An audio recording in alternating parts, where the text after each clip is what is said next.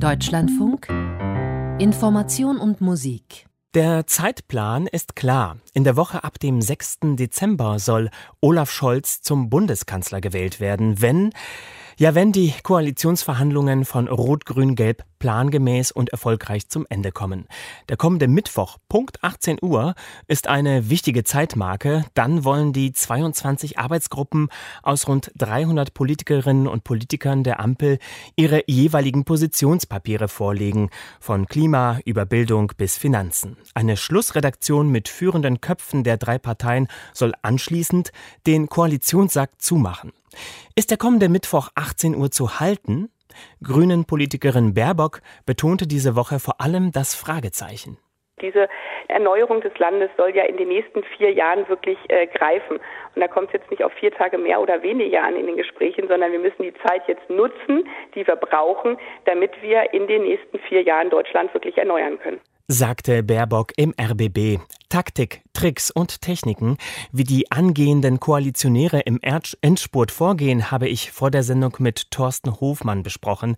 Er ist Verhandlungscoach für Unternehmen, Verbände und Politik.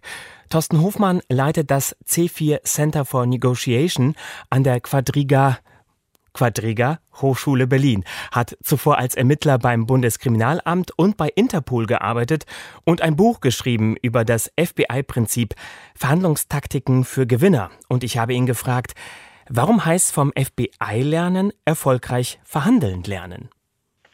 Ähm, das FBI bzw. viele Sicherheitsbehörden haben sich auch jahrelang damit beschäftigt, wie sie Krisenverhandlungen meistern.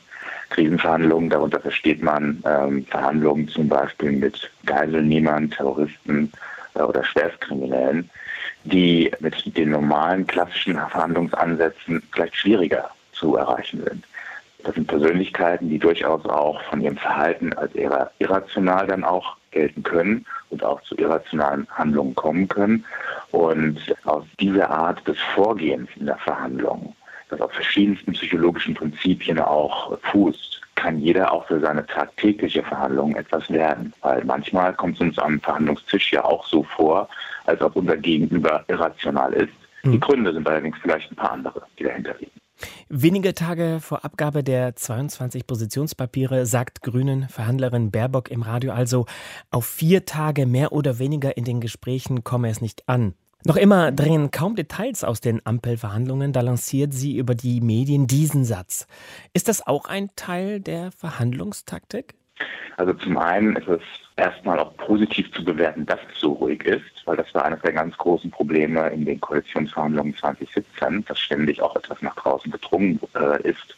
Und das führt häufig dazu, dass sich dann am eigentlichen Verhandlungstisch die Partner misstrauen, weil niemand weiß, dass, ob der andere nicht doch wieder irgendwelche Verhandlungsstände, die aber noch gar nicht abgesegnet sind, nach draußen sendet. Ähm, das heißt, wenn wir jetzt hier so viel Ruhe erleben, ist das an sich ein positives Signal. Was wir jetzt gehört haben, ist auch ein Signal, ein Signal, dass es vielleicht nicht ganz so schnell vorangeht, ähm, wie vielleicht geplant. Jetzt ist es natürlich bei einer Ampelkoalition, also bei einer Drei-Parteien-Koalition, ähm, die auch von unterschiedlichen Bereichen des politischen Spektrums jetzt auch zusammenkommen, kann es immer mal passieren, dass viele Sachen vielleicht auch doch noch nicht so ganz klar sind. Ähm, das ist die eine Lesart. Die andere ist allerdings auch, wenn es manchmal zu schnell geht, zu geräuschlos geht, dann kann es für die eigenen Bereiche also die eigenen Wählerklientel, auch manchmal so aussehen, als hätte ich mich nicht genug angestrengt. Erst ein zwölfseitiges Sondierungspapier, dann legt jede der knapp zwei Dutzend Arbeitsgruppen je sechs Seiten zu ihrem Fachthema vor. Dann soll die Hauptverhandlungsgruppe aus Spitzenpolitikerinnen und Politikern den Feinschliff und ungelöste Fragen klären. Wenn wir jetzt schon mal weiterdenken, wie fängt man dann die Diskussion wieder ein zu einem Ergebnis, das dann hoffentlich alle mittragen? Diese, ähm, das Vorgehen, was jetzt hier gewählt ist, ist auch ein sehr hilfreiches für Koalitionsverhandlungen generell. Der Gedanke dahinter ist, eine Deeskalationsebene zu haben. Das heißt, wenn man in der Arbeitsgruppe keine Einigung findet zu einem Thema, das dann auf eine nächsthöhere Ebene zu bringen, wo alle anderen nicht geeinten Themen ebenfalls geeint werden können. Und wo liegen aber dennoch vielleicht die gefährlichsten Hürden auf dem Weg zu der Unterschrift unter den Koalitionsvertrag? Alle drei Parteien sind mit ähm, bestimmten Botschaften in den Wahlkampf gegangen, mit Versprechen, die sie ihrem Wählerklientel eben abgegeben haben. Und keine Partei darf da jetzt rausgehen mit einem kompletten Gesichtsverlust. Das heißt, dass sie Dinge nicht erreicht hat, die sie allerdings versprochen hat. Bedeutet für alle drei Parteien eben auch, dass sie allerdings auch sich selbst auf bestimmte Themen konzentrieren sollten. Das heißt, wenn ich von Seiten der Grünen mit dem großen Thema Klimaschutz auch reingegangen bin, dann muss ich dort natürlich so viel wie möglich auch rausholen. Die FDP wiederum muss das Thema, dass keine Steuererhöhung stattfinden, ebenfalls halten. Das ist ihr großes Wahlversprechen gewesen. Genauso wie die SPD etwas tun muss zum Thema soziale Gerechtigkeit oder auch Reduzierung der Mieten.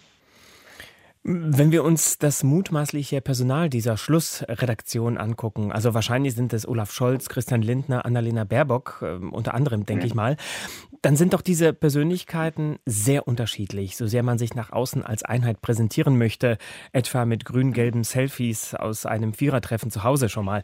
Ähm, welche Rolle spielen denn diese Temperamente bei den Gesprächen? Also die Beziehung an sich ist einer der grundlegenden Punkte, die ich in der Verhandlung erstmal herstellen muss. Deswegen haben sich am Anfang der Verhandlungen die jeweiligen Hauptverhandler, die dann auch die Schlussredaktion jetzt machen, auch regelmäßig getroffen. Und das war auch erstmal noch ein intensiveres Kennenlernen. Man kennt sich zwar aus der politischen Arbeit, im Wahlkampf war es allerdings der politische Gegner, den man auch teilweise sehr hart angegriffen hat. Und das muss jetzt erstmal wieder zurückgeführt werden auf eine Ebene des Miteinanders wo nicht nur Beziehung aufgebaut wird, sondern auch Vertrauen. Dieses Vertrauen ist noch was ganz Spezielles, weil man kann in einem Koalitionsvertrag viel rein verhandeln, was da drinnen steht. Es wird aber wie in jeder Regierungsperiode immer Abschnitte geben, die kann ich nicht vorhersehen. Die letzten Legislaturen waren auch immer versehen mit irgendwelchen Formen von Krisen. Ob das Banken- und Finanzenkrisen waren, eine Flüchtlingskrise war oder jetzt die Pandemiekrise. Ich muss mir also auch vorstellen können, wie ich mit meinem Gegenüber in solchen Krisen, die ich nicht absehen kann, auch zu Lösungsmechanismen komme und wie ich dort auch im Krisenmodus miteinander zu irgendeinem Ergebnis komme. Ja, und wenn Scholz tatsächlich in der Nikolauswoche zum Bundeskanzler gewählt werden sollte, dann würden 70 Tage liegen zwischen Wahl und Regierungsbildung. Zwischen 30 Tagen und einem halben Jahr dauert dieser Prozess in Deutschland. Das haben so die vergangenen mhm. Jahrzehnte gezeigt. Aber ist länger verhandeln immer besser? Nein, definitiv nicht. Es ist strukturiertes Verhandeln ist immer besser. Und das hat man jetzt hier nochmal auch anders gemacht als bei den letzten Verhandlungen 2017 zum Beispiel. Man hat hier ein klares Gerüst aufgebaut, bei dem man gesagt hat, es gibt 22 Arbeitsgruppen mit etwa 300 Verhandlern. Teile von denen kannten sich auch schon, aus Ausschüssen zum Beispiel. Und äh, man hat einen klaren Fahrplan aufgebaut. Ihr trefft euch jeden Tag von 10 bis 17 Uhr, also auch nicht diese Nachtverhandlung, sondern noch in einem physiologischen Zeitfaktor, wo man noch gut arbeiten kann. Sieben bis acht Stunden ist es in etwa. Und dann geht es aber Tag für Tag auch so weiter. Dieses Gerüst, was man aufgebaut hat, ist ein sehr gutes.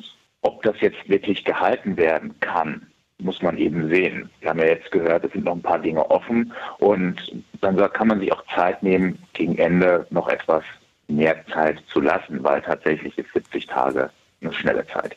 Sagt Thorsten Hofmann, Verhandlungsexperte mit BKA-Erfahrung. Die mittelmäßige Tonqualität bitten wir zu entschuldigen.